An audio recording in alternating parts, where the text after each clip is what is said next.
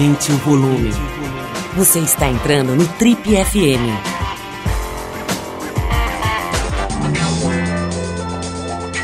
Oi, aqui é o Paulo Lima e a gente começa agora mais um Trip FM, o talk show da revista Trip. São 34 anos de boas conversas, reflexão e música de qualidade. Nossa convidada de hoje é uma jovem e talentosa atriz que está conquistando a América Latina com a série Me Chama de Bruna. Ela é paulistana se formou em audiovisual pelo SENAC e estava trabalhando como continuista e construindo seu caminho para se tornar diretora quando recebeu um inesperado convite para participar de um teste de elenco.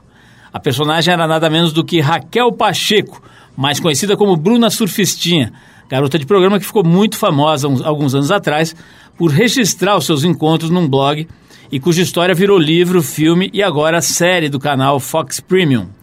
Me Chama de Bruna está indo para sua terceira temporada e tem feito um enorme sucesso, não só no Brasil, como em toda a América Latina, onde o canal tem atuação. Em 2016, a série foi finalista do troféu APCA, na categoria Melhor Minissérie, e é uma das produções mais vistas dos canais Fox.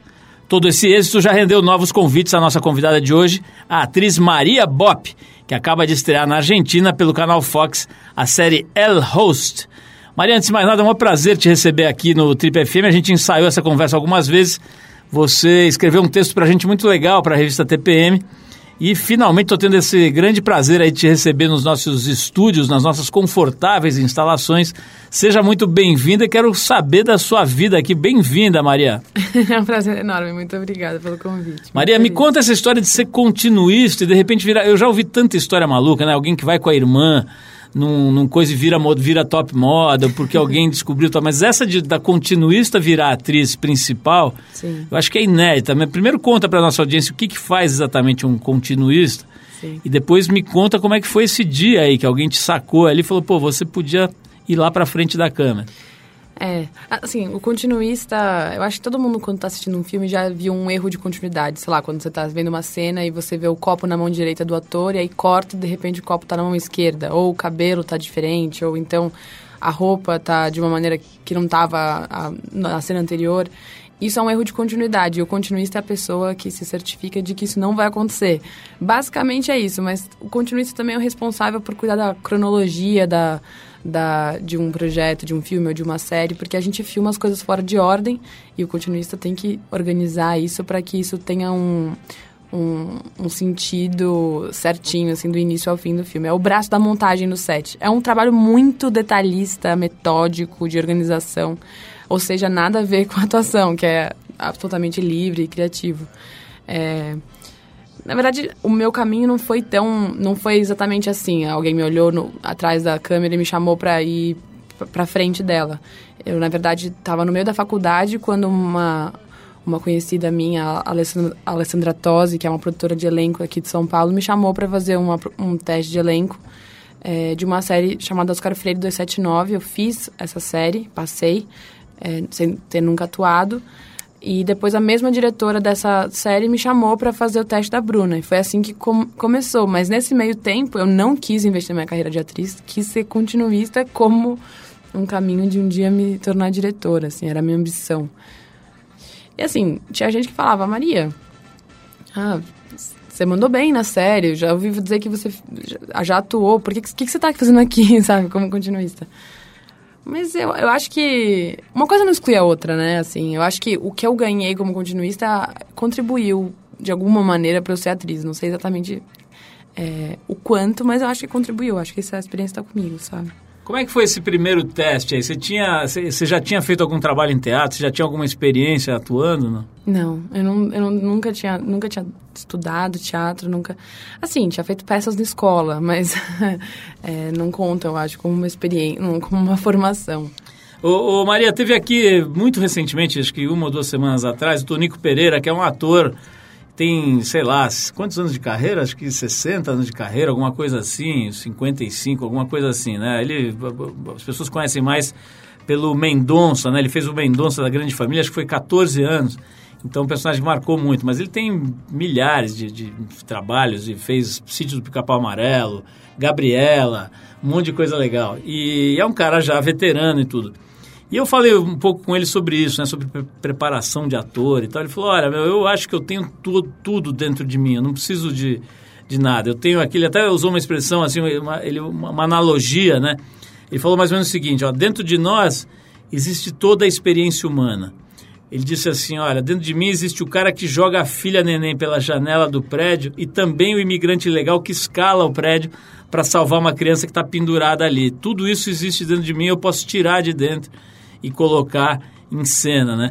Você está, evidentemente, num estágio diferente de, de idade, de vida, de, de, profissional, né? de carreira. Mas você sente alguma coisa desse tipo? Quer dizer, você, você, você sente que dá para sair o que você quiser daí de dentro? É, olha, eu acho que sim. É, obviamente não tenho essa experiência dele, mas acredito que sim. E na verdade foi, é muito louco você falar isso, porque a minha, a minha preparação da Bruna, na verdade, tem se encaminhado para eu acreditar cada vez mais nisso, justamente. De que eu não preciso fazer uma ideia do que tem que ser uma prostituta. É, não que exista uma prostituta dentro de mim, ou talvez exista, não sei como ele disse, mas o que eu quero dizer com isso é a, a minha matéria a minha matéria prima tem que ser eu mesma. Então não é ficar vendo referências externas do que tem que ser uma prostituta, do que pode agradar, é pensar dentro de mim é, quais situações eu consigo me identificar com essa personagem, porque a Bruna Surfistinha, apesar de ser uma personagem real, a Bruna Surfistinha do roteiro não existe. Assim como Julieta não existe.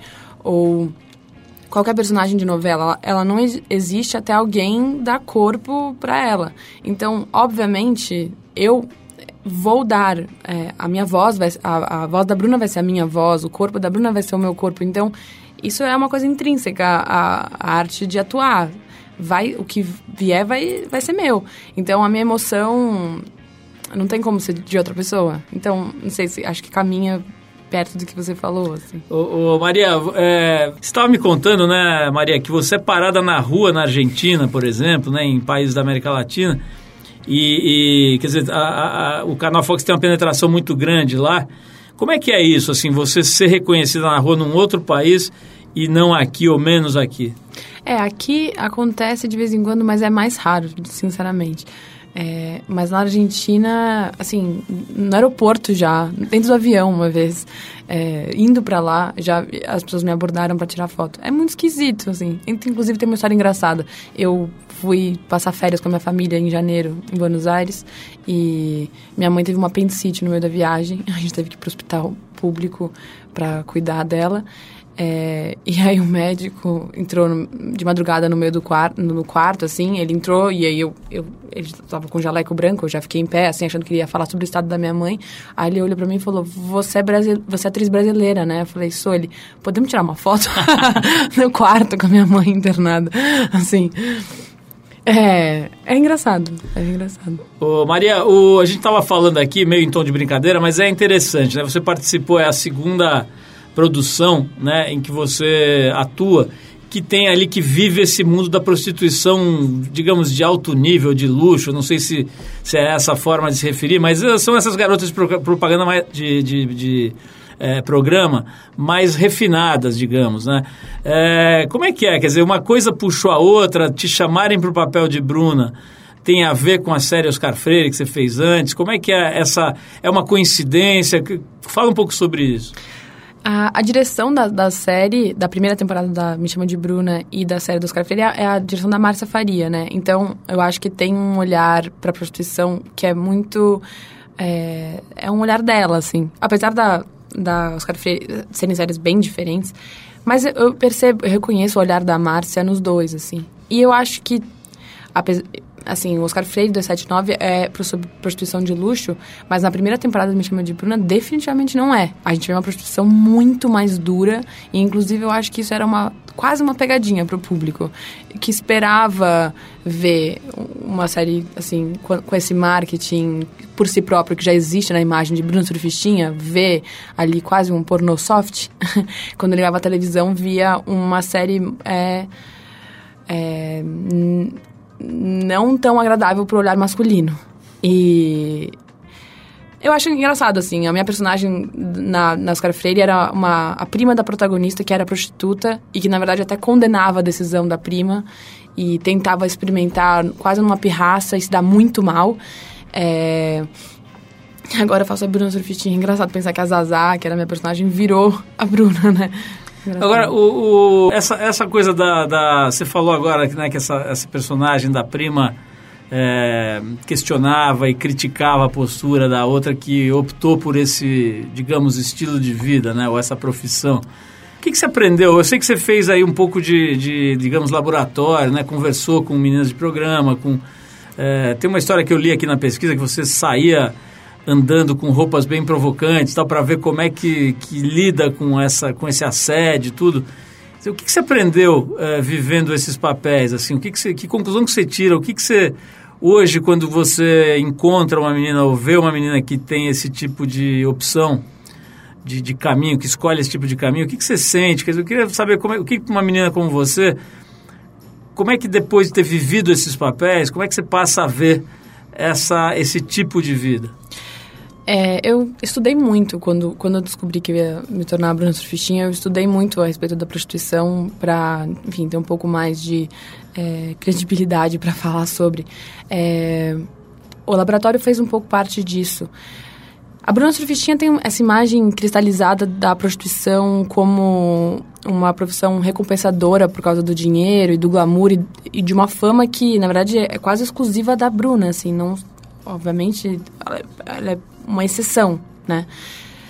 Só que eu, Maria, tenho uma visão mais crítica em relação à prostituição e nada não tem nada a ver com moralismo e na verdade não é crítica às garotas, mas à prostituição como é, essa como ela é vendida como uma opção como outra qualquer, ou uma escolha por uma liberdade sexual, ou o domínio da sexualidade das mulheres, ou uma profissão empoderadora. Tudo isso, para mim, é um discurso que eu desconfio muito, porque eu acho que, na verdade, a prostituição, na grande maioria dos fatos, se dá pela falta de escolha. Então, é, é a mulher que tem filhos para criar e não tem dinheiro, é a mulher que tenta já, tentou várias outras profissões e não, tem, não consegue, é uma mulher que de alguma maneira passa por algum tipo de coerção, seja social, psicológica, financeira.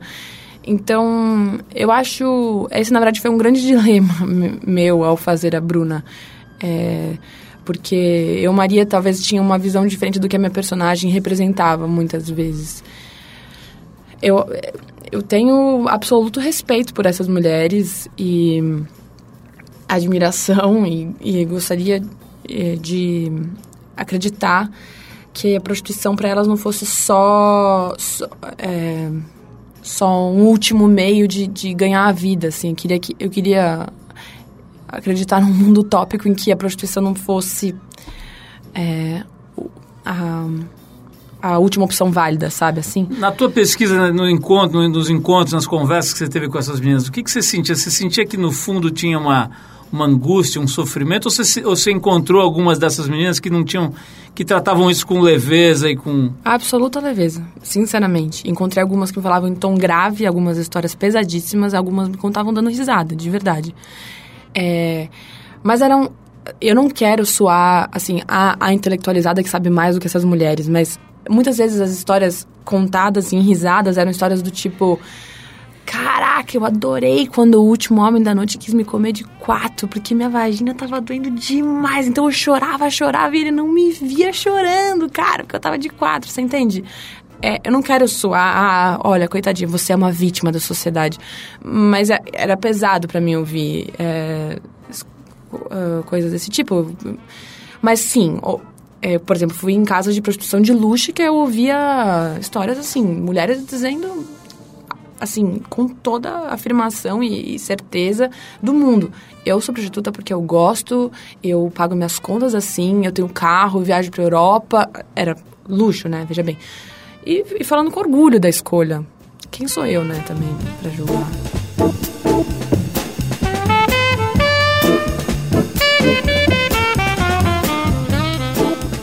Muito bem, estamos de volta aqui ao estúdio do Trip FM. Esse é o talk show da revista Trip, já há mais de 34 anos no ar. Quando a gente começou aqui, a Maria ainda não estava nem no projeto aqui. Ela está com 27 anos, uma grande atriz.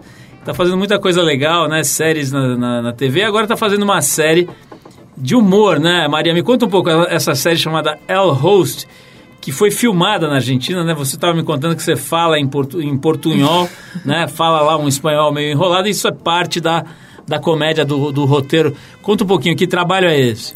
É uma série argentina, da Fox também, mas a Fox de lá. E, e é, é uma série de humor com números musicais. É, onde existe um protagonista chama Adriano, é, ele é dono de um hotel e eu sou a secretária pessoal dele, brasileira, nova secretária dele. E eu sou apaixonada por ele, mas ele não me nota. e eu falo exatamente o que você disse, um portunhol selvagem. e, isso faz parte da graça da minha personagem. Ô, Maria, voltando um pouquinho aqui para essa, essas. Aliás, falando também da El Rosto, mas de todas as séries aí que você fez, a gente teve outro dia aqui uma colega sua muito gente boa e muito talentosa também, que é a Maeve Jenkins. Ela ela contou pra gente assim que, que ela, ela fez um papel no filme Amor, Plástico e Barulho que fez ela mexeu muito com ela, que fez ela, ela disse que falou que enfim, fez ela repensar sobre a própria sexualidade, objetificação do corpo e tal, mexeu com ela pessoalmente. Essa, essa, experiência, essa experiência, especialmente da Bruna Surfistinha, como é que é? Já, a gente já entrevistou aqui, sei lá, centenas de atores e atrizes. E tem alguns que é engraçado, parece que eles viram a chave, assim, né? O cara corta o cabelo, faz qualquer coisa e esquece o personagem, né? Abandona e se livra. E outros que arrastam o personagem por um tempo, né? O personagem invade um pouco a vida pessoal. Já vi relatos, assim, curiosos aqui, assim, sabe? De esposa mandando o cara passear porque o cara tinha virado personagem, coisas assim. Como é que é para você esse, essa lida, né? essa gestão do personagem invadindo você, especialmente quando é personagem tão complexo aí, né? Uma, uma figura tão interessante, complexa, ao mesmo tempo, enfim, é, que vive situações muito extremas, né? Muito difíceis. Queria que você falasse um pouquinho disso, assim, como é que fica a cabeça da pessoa, principalmente uma atriz jovem, né? Que está em começo de carreira, quando se se deixa penetrar no sentido figurado por um, uma personagem tão maluca, assim. É. Cara, eu tô aprendendo a ser atriz com a Bruna, né? Porque é isso, quando comecei a Bruna eu nunca tinha estudado. Então, eu sinto eu melhorar essa. Não que seja necessariamente ruim você deixar tanto a personagem tomar conta de você. Mas, é, mas na primeira temporada era muito difícil eu não levar as coisas para casa, assim. É, porque não tinha técnica nenhuma. Não, era muito difícil separar as coisas. Então, muitas vezes eu passava. É, tinha cenas dificílimas de fazer, incluindo violência sexual, ou então é, é, brigas, tá chegando também em violência com meus pais, assim, e eu levava isso para casa, sendo que eu tenho uma relação ótima com os meus pais, assim, eu não sou prostituta, mas é, era muito difícil separar as coisas, porque é, é uma coisa de energia, não sei, assim. É, eu tô aprendendo isso ao fazer a Bruna, já senti isso melhor na segunda temporada, essa separação das coisas, na terceira ainda mais. É, mas sim, me, inevitavelmente mexe comigo, porque, enfim, sou eu que estou ali na frente. É, como a gente já falou aqui, é o meu sangue, é o meu suor, é, o, é o, são as minhas lágrimas que saem. Quando eu choro, eu choro de verdade. Então, é, é, é difícil separar as coisas. Mas eu, você falou, tem ator que raspa o cabelo. Eu pretendo raspar meu cabelo quando acabar a, definitivamente a Bruna. Eu pretendo me diferenciar bastante da personagem. Acho importante. Bom, isso. você vai ganhar uma grana, porque seu cabelo é tão bonito, tão comprido, que você vai ficar rica com essa. Olha, com muito essa... obrigada. ô, ô, Maria, é... eu estava vendo outro dia uma entrevista do J.R. Duran e ele falou uma, uma, uma frase que ele disse que ouviu do Tarcísio Meira que diz que o Tarcísio Meira virou para ele e falou assim, olha, mas não existe beijo técnico, existe um beijo visto por vários técnicos, né? o, o, como é que é, assim, inevitável perguntar, né? Você, pô, evidentemente fez cenas dificílimas de sexo, né? Sim. Você acabou de falar, violência sexual, ou mesmo sem violência, mas assim, eu já, já entrevistei a, a própria Maeve aqui, mas um monte de atrizes, né? E assim, não é exatamente a coisa mais fácil do mundo para os atores em geral, talvez mais menos ainda para as mulheres né?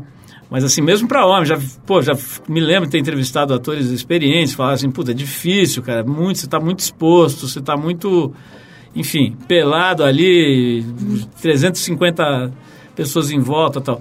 Pô, você não tinha, você acabou de falar, né? Você está aprendendo a ser atriz. Sim.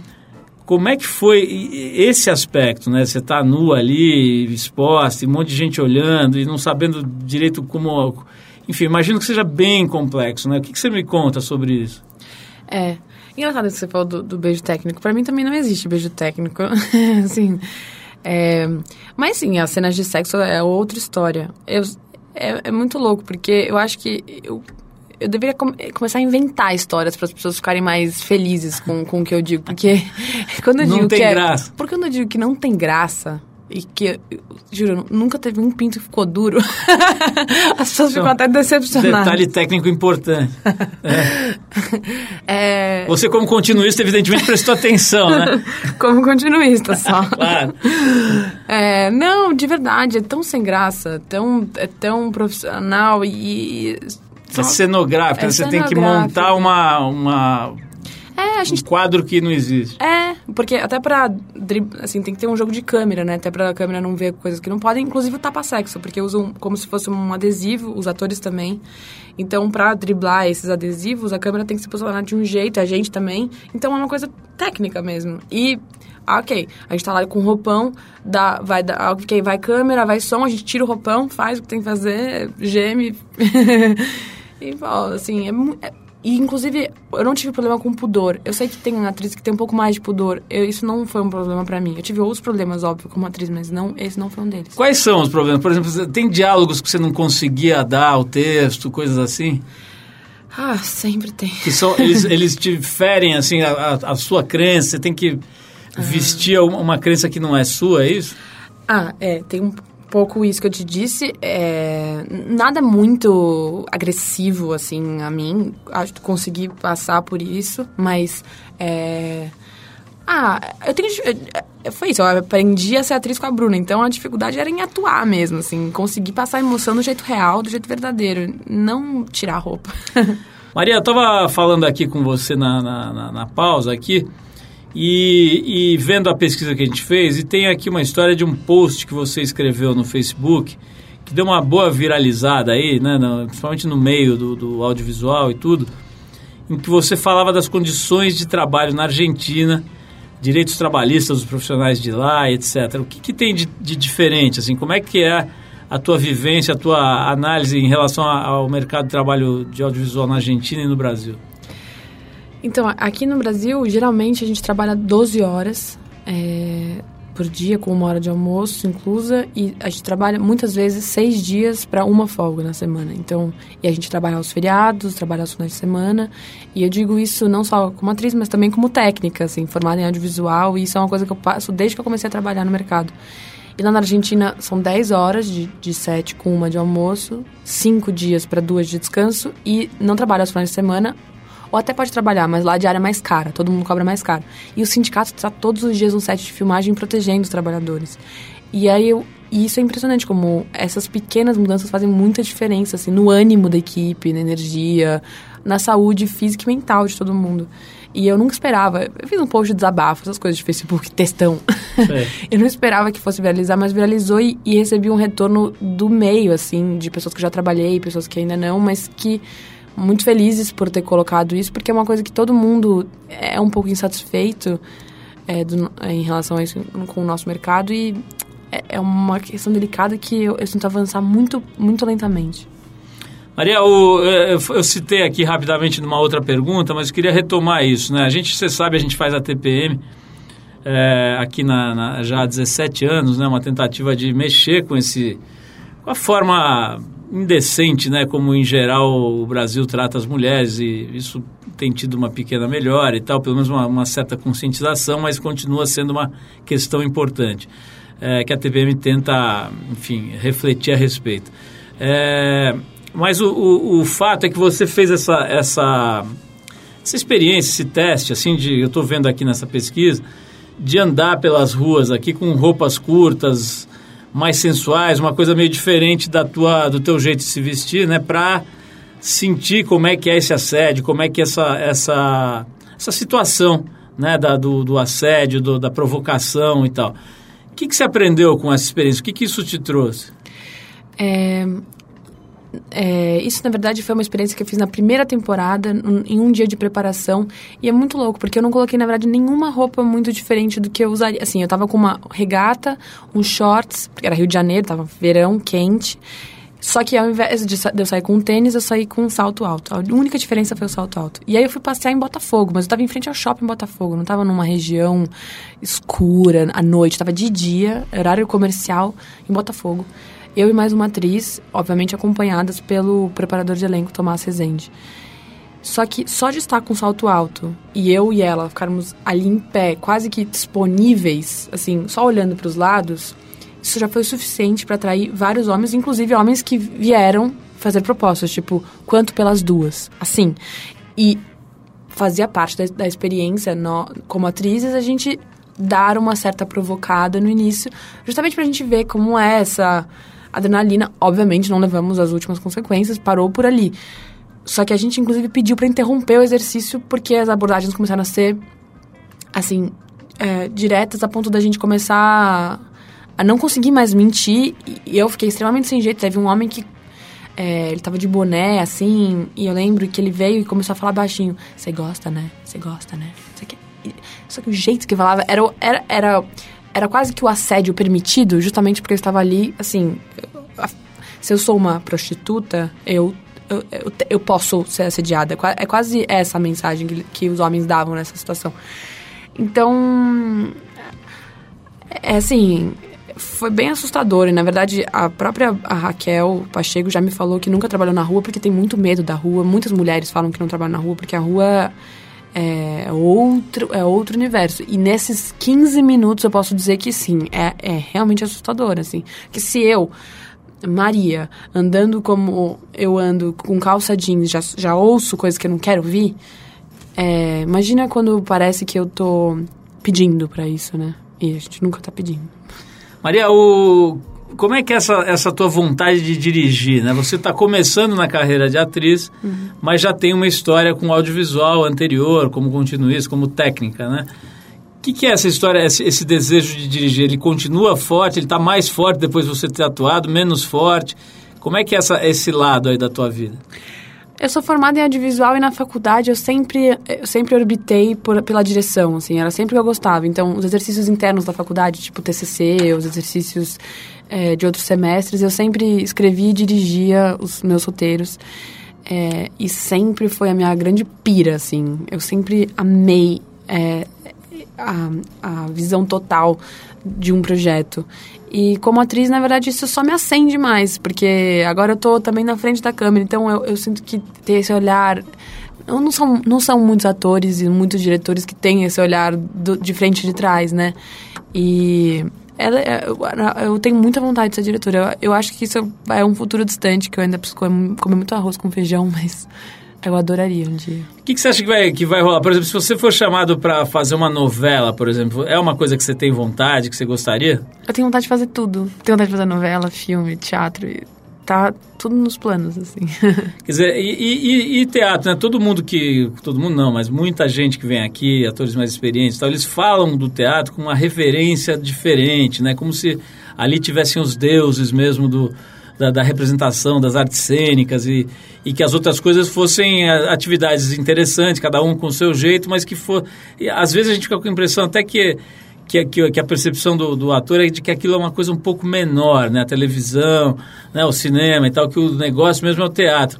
Como é que você pensa em fazer teatro? Você sente que, que tem essa magia? Cara, eu sinto muito, justamente, essa palavra é maravilhosa, reverência. Eu sinto isso de todos os atores que eu trabalho, assim. E é uma coisa que me encanta e, infelizmente, eu ainda não passei, mas para mim é uma prioridade agora. Eu adoraria fazer teatro. Eu, eu, eu, fiz, ano passado, uma leitura de uma peça só, com, com, com a Maria Maia na direção. É, e foi uma delícia, só a leitura da peça já foi incrível, assim. Então, eu, é, é, uma, é uma vontade, sim. Eu espero que seja em breve.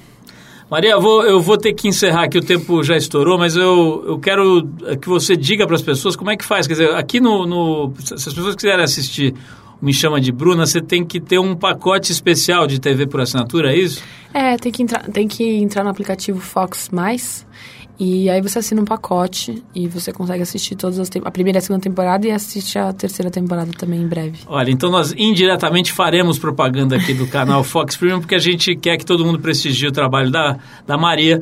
A série Me Chama de Bruna que é bem interessante. Eu vi alguns trechos aqui, alguns, algumas imagens estão disponíveis na internet e tal, e você vê que é um trabalho bem legal. Maria, olha, parabéns aí pela tua carreira, boa sorte aí, que ela certamente vai, enfim, vai ter uma rampa aí de, de, de subida, de, de, de crescimento muito evidente, o teu talento é uma coisa muito clara. A gente fica aqui na torcida e espera que quando você ganhe o Oscar, você fale da gente. olha, no começo da minha carreira eu fui num programa ali e tal, os caras me receberam muito bem. Não esquece de falar da gente. Paulo, você vai ser a primeira que eu vou falar quando receber esse Por favor, você lembre da gente ali no Red Carpet, porque é disso que a gente... Nós estamos há 34 anos esperando isso aqui. Eu acho que vai ser com você. Obrigado, Maria. Valeu, Paulo.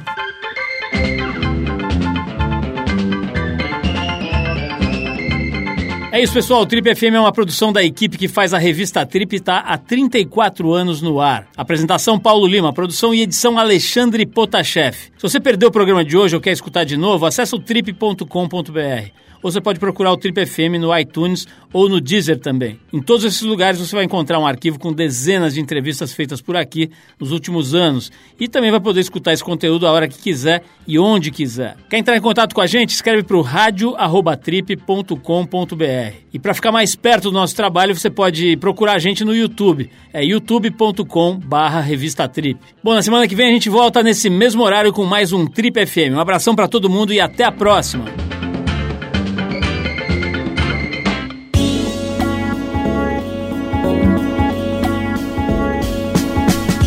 Você ouviu Trip FM.